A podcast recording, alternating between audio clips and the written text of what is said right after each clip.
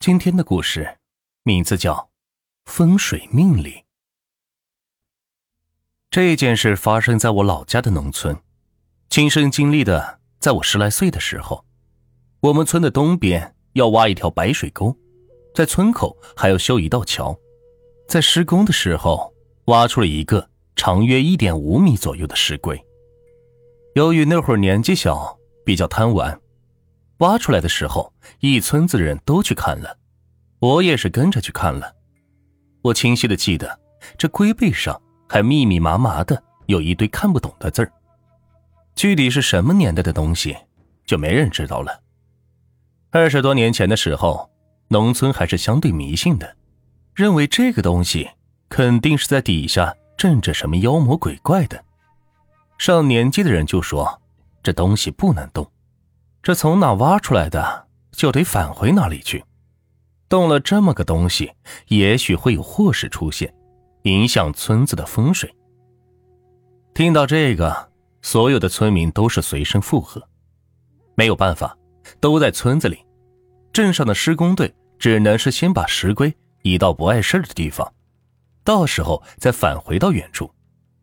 可是，万万没想到，这一动。就出事儿了。施工队用很粗的绳子绑好，把它吊起来移动的时候，这石龟脑袋掉了。这下村民可是慌了神了。但是碍于施工队保证到时候再想办法接上，也只能是不了了之了。那个乌龟的头估计就得有几十斤重，可是发生了尸首分离的事故，就只能先安置在了施工队的现场旁边。接着，这诡异的事儿就开始发生了。这本来挖个排水渠、修个桥都是很简单的事，那就是这么一个小工程，竟然因为事故造成了一死一伤。估计你们也是猜到了，这死的人正是吊车司机。这司机是被那种很粗的水泥管道给砸死了。这个事儿我都没有看到。听说在吊起来的时候太短了，直接把那辆吊车的驾驶室给砸扁了。另外一个是车边上的指挥的，双腿是永久性的瘫痪。当时以为就是一个很平常的事故，而且也不是村子里的人，所以大家说说也就过去了。这施工结束后，施工队完全忘记答应要把这石龟脑袋和身子连起来的事了。这清障车晚上。不知道把石龟的身子是拉哪儿去了，只留下了一个石龟的头是在那地上趴着。说起来，你们可能都不信，施工完了一个月左右吧，村子里是连续死了七八个人，而且基本都是意外死亡，只有一个算是寿终正寝，因为年纪比较大，出来放个羊被自家的羊给撞死了。这个解释。我都感觉好扯淡，但是事实还就是这样。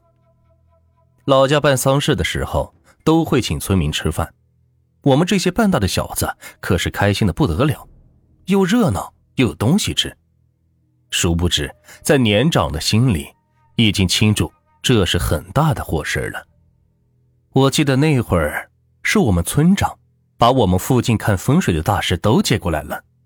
这好几个坐在一起研究到底是怎么回事，这得出的结论都是在那个大石龟的身上，是这挖排水渠动了风水。而那个石龟叫做玄武，也是瑞兽，在这里是埋了不知道多少年了，这让你们给挖出来了，还把头给弄断了，而且这头还是朝着你们村子，不出事都见鬼了。这最后的解决办法就是，在村口是建了一所学校，还建了一个门楼，就是两个大柱子，上面一个横梁。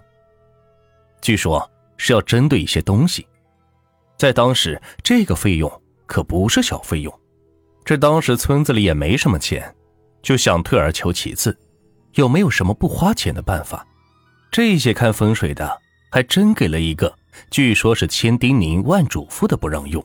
告诉我们村长，是怕这个石头龟的头乱摆，而这么做是伤天理、损阴德，那就是把这个石龟的头在阴历十二点的时候用积雪浇灌，然后埋在我们村子的西南角。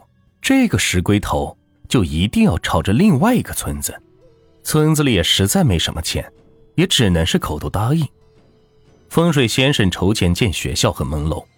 风水先生走后的第二天，这乌龟的头就不见了。而这接下来的一个月，我们村里确实不死人了，但是隔壁村。又上演了跟我们村前面一样的事情，这隔壁村肯定也是找了风水先生看了风水，看了之后什么都没说，直接就来找我们村长了。完事走了之后，我们村就开始筹钱建学校和门楼。大家都很奇怪，为什么后来村长家里出了大事之后，才有人说出缘由？这村长家在五年之内是妻离子散。一家人只剩下了一个年迈的老母亲。原来是这个风水先生最后一句话还没有说完，那就是伤天害理、损阴德的祸事要转到自家来。那意思，村长这么做，最后所有的阴德都会报应到他们家的身上。